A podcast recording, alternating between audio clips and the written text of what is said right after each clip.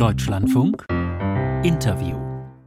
Am Telefon ist Lukas Köhler, stellvertretender Vorsitzender und Klimaschutzexperte der FDP-Bundestagsfraktion. Bei der Bundestagswahl 2021 trat er im Wahlkreis München West Mitte an. Guten Morgen. Guten Morgen. Herr Köhler, warum lehnt die FDP das geplante Lieferkettengesetz ab? Wir haben immer gesagt, dass wir auf europäischer Ebene ein Lieferkettengesetz wollen, aber eben eins, das klaren Regeln unterliegt. Das eine ist, dass wir Unternehmen nicht überlasten wollen. Und ich glaube, in einer Zeit der Rezession, in einer Zeit, in der wir wirtschaftlich wirklich große Probleme haben, können wir kein Gesetz zustimmen, das die Pflichten massiv erweitert. Und zum Beispiel die gerade angesprochene Haftung, die Unternehmen dann hätten, ist ein solches Problem. Das zweite ist, dieses EU-Lieferkettengesetz weitet seine, seinen Anspruch massiv auf, eben auf den Mittelstand, auf Unternehmen, die sehr viel kleiner sind, als es im deutschen Lieferkettengesetz der Fall wäre.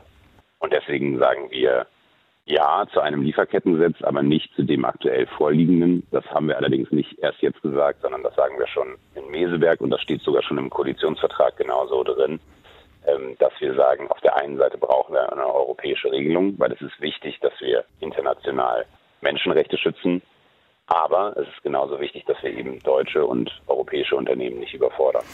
Herr Köhler, Sie haben den Koalitionsvertrag genannt. Darin steht, wir unterstützen das von der EU vorgeschlagene Importverbot von Produkten aus Zwangsarbeit. Wieso lehnt die FDP jetzt ab, was die FDP unterschrieben hat? Der Satz geht ja noch ein Stück weiter. Der sagt, äh, dass wir zum einen ein EU-Lieferkettengesetz unterstützen, das äh, die internationalen Standards einhält und das Zwangsarbeit und Menschenrechte, äh, Zwangsarbeit verhindert und Menschenrechte schützt, aber Unternehmen nicht überfordert. Und das aktuelle Gesetz würde das tun. So werden zum Beispiel die äh, Grenze in Deutschland sind es Unternehmen mit über 1000 Mitarbeitern runtergesetzt bis auf 250 Mitarbeiter und ähm, neue Sektoren eingeführt, wie beispielsweise der Bausektor. Das, das klingt jetzt so als das klingt jetzt für, äh, klingt jetzt so, als wäre so ein bisschen Kinderarbeit oder Zwangsarbeit okay. Nein, das ist weder ein bisschen Kinder- oder Zwangsarbeit okay, äh, noch irgendetwas anderes. Aber schauen Sie, wir haben ja ein deutsches Lieferkettengesetz und meines Wissens nach haben wir in Deutschland noch nicht dafür gesorgt, dass das abgeschafft wird, ähm, auch wenn die Große Koalition das beschlossen hat. Wir sind dafür, dass diese äh, Entschuldigung, das was, das, das was abgeschafft wird, das habe ich jetzt nicht verstanden. Das deutsche Lieferkettengesetz. Ach, das möchten Sie abschaffen? Ein, nein, das möchten wir eben nicht abschaffen. Es gibt ja ein deutsches Lieferkettengesetz. Ähm, und es ist ja so, dass die deutschen Unternehmen dem auch folgen.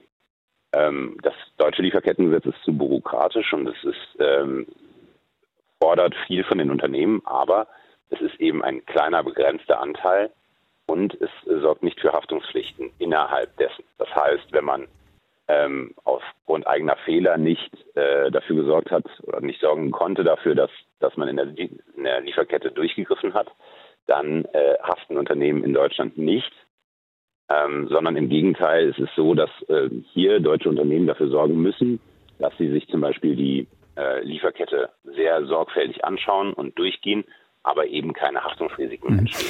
Herr das Köhler, ist auf europäischer Ebene anders und das ist ein Problem. Herr Köhler, diejenigen, die das Gesetz befürworten, sagen, dass vieles von dem, was die FDP kritisiert, zum Beispiel diese zivilrechtliche Haftung, seit Beginn des Verhandlungsprozesses, und zwar seit August 2020, die gemeinsame Position der Bundesregierung gewesen sei. Wieso fällt die FDP den Koalitionspartnern jetzt in den Rücken? Würde mich sehr stark wundern, wenn das äh, jemand von den Koalitionspartnern behaupten würde.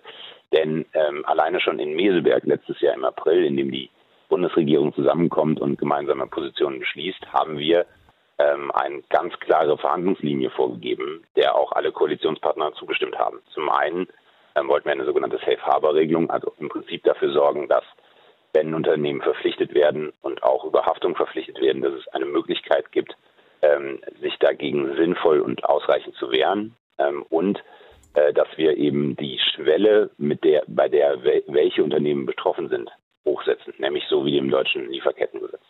Es gibt eine ganze Reihe von auch detaillierten Punkten, die die Bundesregierung gemeinsam beschlossen hat und die Verhandlungsposition waren. Und die FDP hat immer klar gemacht, über das ganze letzte Jahr auch schon hinweg, dass wir, wenn wir diese Punkte nicht erfüllt sehen, dass wir dann einer äh, EU-Lieferkettengesetzgebung nicht zustimmen können. Und in dem Zusammenhang hat Bundesarbeitsminister Hubertus Heil von der SPD gesagt, er habe bis zum Schluss Kompromiss- und Lösungsvorschläge gemacht, aber die FDP sei eben nicht bereit gewesen, diesen Weg mitzugehen. Warum nicht?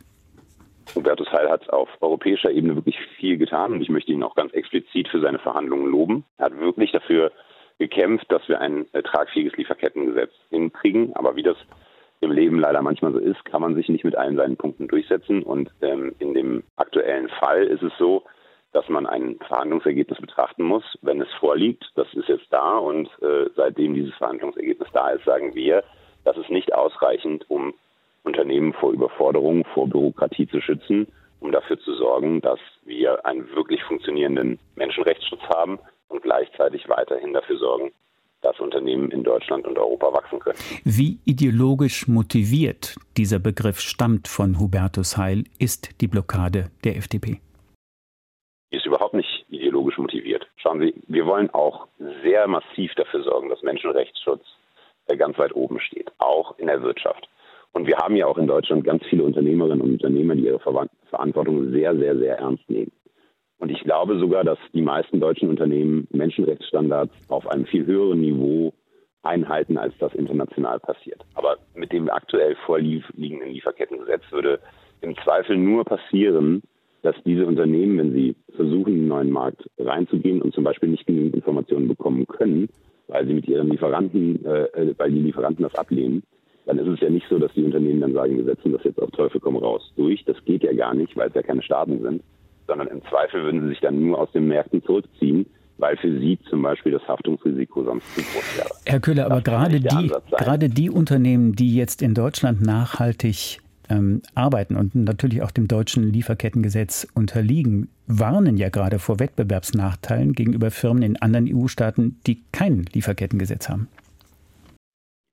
Breite der deutschen Unternehmen, insbesondere auch vertreten durch zum Beispiel die ganzen Spitzenverbände, lehnen alle das europäische Lieferkettengesetz ab, weil sie, wie die FDP, die Sorge davor haben, dass dieses Gesetz alle Unternehmen in Deutschland und Europa massiv Das ist nicht würde. die gesamte Wirtschaft, das müssen wir nochmal klar festhalten. Das sind Verbände. Das sind Verbände, die zusammengesetzt sind aus den Unternehmen der deutschen Wirtschaft und die da ganz klar ja mit ihren Mitgliedsunternehmen absprechen, an welcher Stelle, Stelle sie ähm, wie eine Position nehmen. Und wenn ich mich richtig an ein Interview mit Ihnen noch erinnere, hatten Sie mir bei einer vorhergehenden Debatte genau mal das äh, vorgehalten, dass die Verbände damals entgegen der FDP-Position ähm, sich positioniert haben. Müsste ich nochmal nachlesen. Wenn wir das nochmal zusammenkehren, bei, der, bei dem geplanten Aus für Neuwagen mit Verbrennungsmotoren, dann beim KI-Gesetz, jetzt bei CO2-Standards für Lkw, das Lieferkettengesetz, immer steht die FDP auf der Bremse. Was bedeutet es für Europa, wenn eine Partei, die sich in Umfragen in unteren einstelligen Prozentbereich bewegt, die Gesetzgebung für die gesamte Union aufhält? Partei, ähm, die Sie gerade erwähnen, also die FDP, setzt sich ja vor allen Dingen für die Politik an, von der wir überzeugt sind. Und ähm, wir sehen, dass gerade auf europäischer Ebene ähm, bei manchen Gesetzen eben Verbesserungsbedarf da ist. Und ich glaube, es ist richtig, dass wir uns von unseren Überzeugungen nicht zum Beispiel von Umfragen leiten lassen, sondern davon, dass das, was wir wollen, nämlich zum Beispiel dafür zu sorgen, dass die Wirtschaft in Deutschland weiter wächst, dass Menschenrechte geschützt sind, dass ähm, wir wirklich einen echten Klimaschutz machen, dass wir aber vor allen Dingen dafür sorgen, dass wir eine ähm, gemeinsame Zukunft mit Europa haben, dass wir für diese Sachen kämpfen. Und da ist mir relativ egal, wie viel Prozent wir haben. Ich finde es richtig, dass wir als FDP einen Unterschied machen und machen können. Und das tun wir gemeinsam mit der Bundesregierung, indem wir zum Beispiel sehr früh unsere Positionen festlegen ähm, und dann natürlich den Menschen, die diese Sachen verhandeln, den Spielraum geben, das zu verhandeln und dann das Ergebnis am Ende für uns bewerten. Und wenn das Ergebnis nicht zutreffend ist, nicht passend ist, nicht den Zielen, die wir als richtig erachten, entspricht, dann lehnen wir das ab. Aber das ist das normale Vorgehen von Politik. So sollte auch Politik funktionieren, dass man von seinen Überzeugungen sich leiten lässt und nicht zum Beispiel von Umfragewerten. Lukas Köhler, stellvertretender Vorsitzender der FDP-Bundestagsfraktion. Dankeschön für das Gespräch und auf Wiederhören. Vielen Dank. Einen schönen Tag noch.